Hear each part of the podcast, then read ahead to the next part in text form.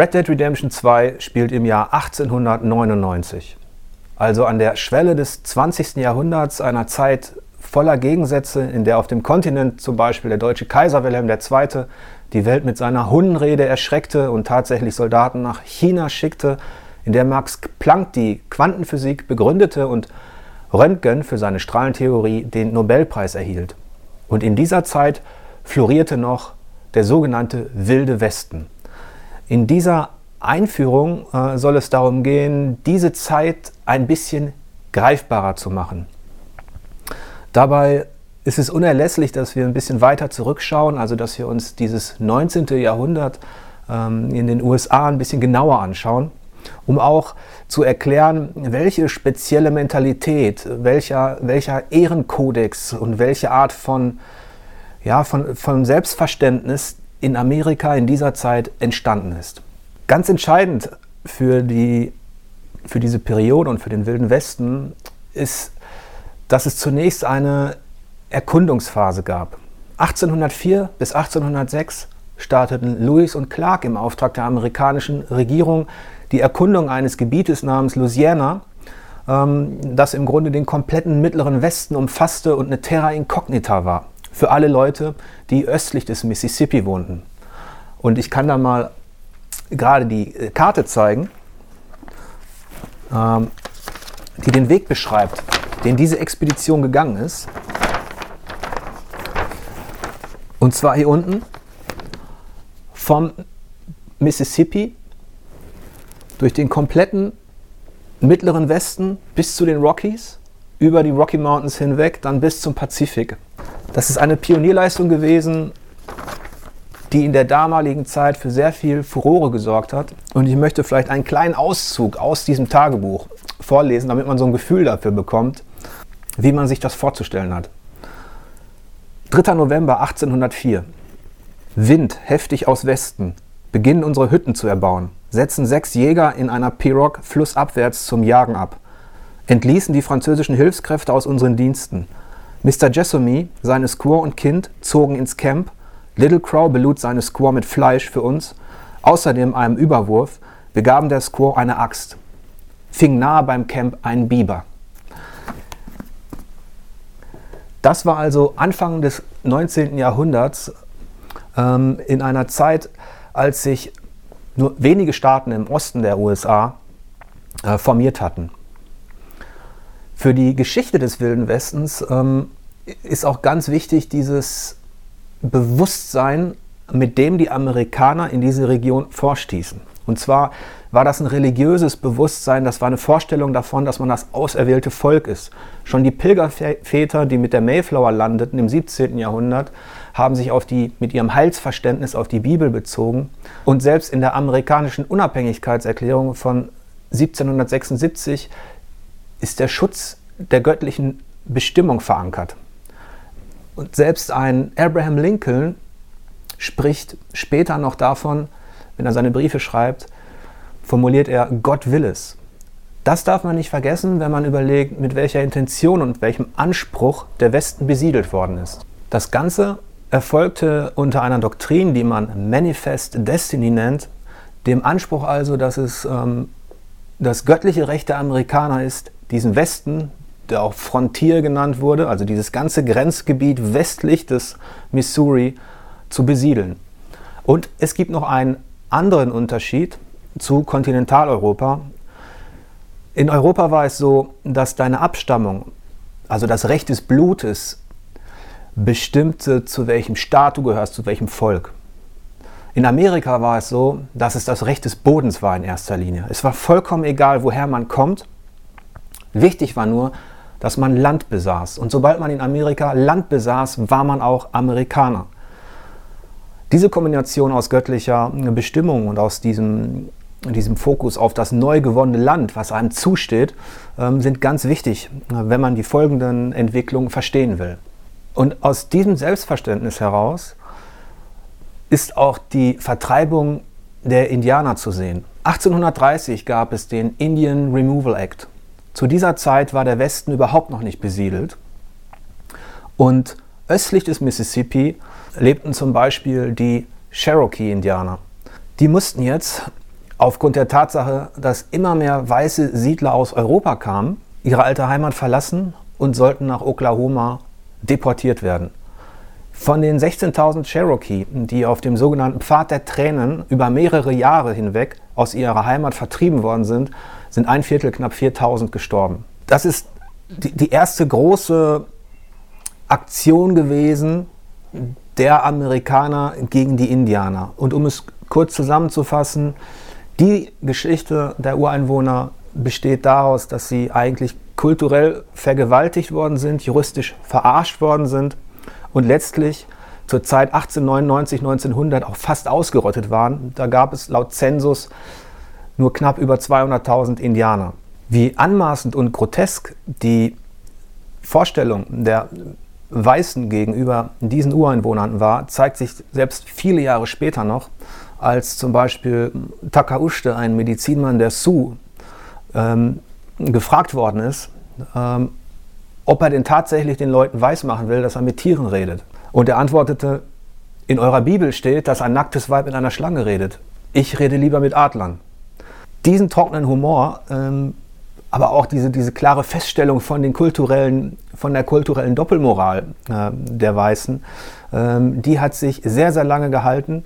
Und ich habe vorhin gesagt, dass die Ureinwohner juristisch verarscht worden sind. Ihnen wurden zum Beispiel den Cherokee wurde Oklahoma versprochen als neue Heimat, aber als die Siedler dann Oklahoma erreichten, mussten sie wieder weiterziehen oder wurden vertrieben.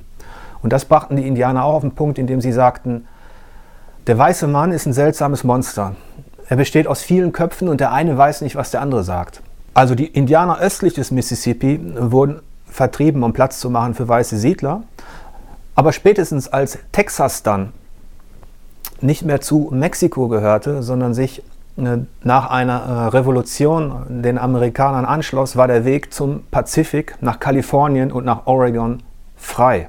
Von den 240.000 Siedlern, die mit dem teilweise mit dem Treck, also mit dem klassischen Planwagen, in den Westen zogen, also von den 240.000, sind übrigens nur 400 laut ähm, aktueller Statistik Opfer von Indianern geworden.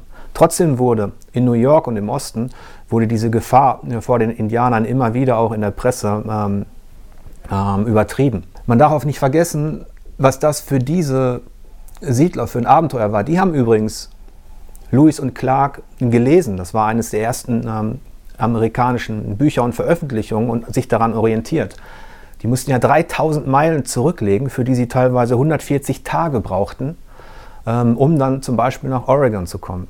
So entstand eine interessante, aber auch explosive Mischung, als sich der Westen für die Siedler öffnete. Denn man wusste auch gar nicht genau, was dann dort entsteht, welche Staaten, welche Gemeinschaften. Um die Mentalität der Leute zu verstehen, auch der verschiedenen Strömungen, die im Wilden Westen dann dafür gesorgt haben, dass wir über Revolverhelden reden, über Ganzlinger und Co., ähm, aber auch über diese Siedler, ist der amerikanische Bürgerkrieg sehr wichtig, der von 1861 bis 1865 tobte und als erster sogenannter moderner Krieg in die Geschichte eingegangen ist. Schon bevor es diesen Bürgerkrieg gab, entstand im Osten der USA ein spezielles Bild von Nord und Süd. Man muss sich das so vorstellen wie heutzutage Ossis Wessis. Der Süden galt als faul, man sagte The Lazy South, ähm, die Leute galten als ein bisschen rückständig, sehr schnell auf die Palme zu bringen aufgrund ihres Ehrgefühls und hatten so eine leicht aristokratische Attitüde, die dem Norden natürlich überhaupt nicht gefiel. Der wiederum in den Augen des Südens als arrogant, als industriell und vor allem als kapitalistisch galt. Man sagte, ein Yankee hat, die Dollar, hat immer ein Dollarzeichen im Auge und würde alles für seinen Profit tun. Und als Jefferson, amerikanischer Präsident im 18. Jahrhundert, gefragt wurde, was denn mit den ganzen Sklaven ist, mit den Schwarzen, da hat er noch in seiner naiven Kurzsicht gesagt, irgendwann werden wir entweder für die Schwarzen ein eigenes Land im Südwesten schaffen oder sie werden zurückgehen nach Afrika. Denn die europäischen Siedler, die zu uns kommen, die werden die Arbeit auf den Plantagen und auf den Feldern haben wollen. Da hat er falsch gedacht. Bis 1910 sind 50 Millionen Europäer eingewandert in die, in die USA, die Hälfte davon aus Großbritannien und Irland, 30 Prozent aus dem deutschsprachigen Europa und 20 Prozent aus Skandinavien. Aber die, die ankamen im Osten, also im Land der Yankees, die wollten gar nicht auf den Plantagen arbeiten. Zum einen kamen da einige nach der äh, Revolution 1848-49, also nach dem, der gescheiterten Revolution in Deutschland-Frankreich, wo die Fürsten weiterhin die Macht behielten. Und die identifizierten sich natürlich eher mit, dem, äh, mit den Gedanken, mit den freiheitlichen Gedanken der Nordstaaten, die Sklaverei ablehnten, und nicht mit den Südstaaten, in denen Sklaverei gang und gäbe war. Und diese Vorurteile, Klischees zwischen Nord und Süd, die wurden durch den Bürgerkrieg extrem verschärft. Der Bürgerkrieg war eine humanitäre Katastrophe, die man vergleichen kann mit dem Dreißigjährigen Krieg in Europa, was Zerstörung, Folter und Leid angeht. Es gibt Bilder aus dem amerikanischen Bürgerkrieg, die von Gefangenen in Lagern, also Soldaten, die haben mich umgehend an Konzentrationslager erinnert. Familien wurden zerstört, ähm, Land wurde vernichtet und es gab auf beiden Seiten über eine halbe Million Tote dieser Bürgerkrieg hat auch zu einer Verrohung geführt und ist ganz entscheidend auch für die Art und Weise, wie sich der wilde Westen entwickelt hat. Sowohl was die Mentalität angeht, als auch die Art und Weise. Denn während des Bürgerkriegs wurden natürlich auch sehr viele Waffen in Umlauf gebracht. Zigtausende Pistolen und Gewehre. Das berühmte Winchester-Gewehr war der Verkaufsschlager irgendwann im Wilden Westen und vor allem die Pistolen, die am Anfang noch Perkussionsrevolver waren, also mit Zündhütchen und Pulver, ähm, waren überall verbreitet.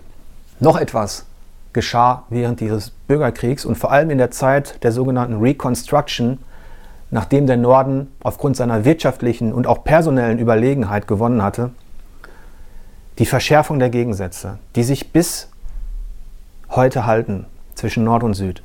Jesse James zum Beispiel und sein Bruder Frank James waren Teil der Guerilla gegen den Norden und haben gegen die Yankees gekämpft. Sie kannten sich also mit Waffen aus und auch mit Militärtaktiken, schnell zuschlagen und sich dann verstecken. Und das zeigt sich in einer der berühmtesten Banden dieser Zeit, der James Younger Bande, äh, in deren Strategie. Das war quasi Hit and Run.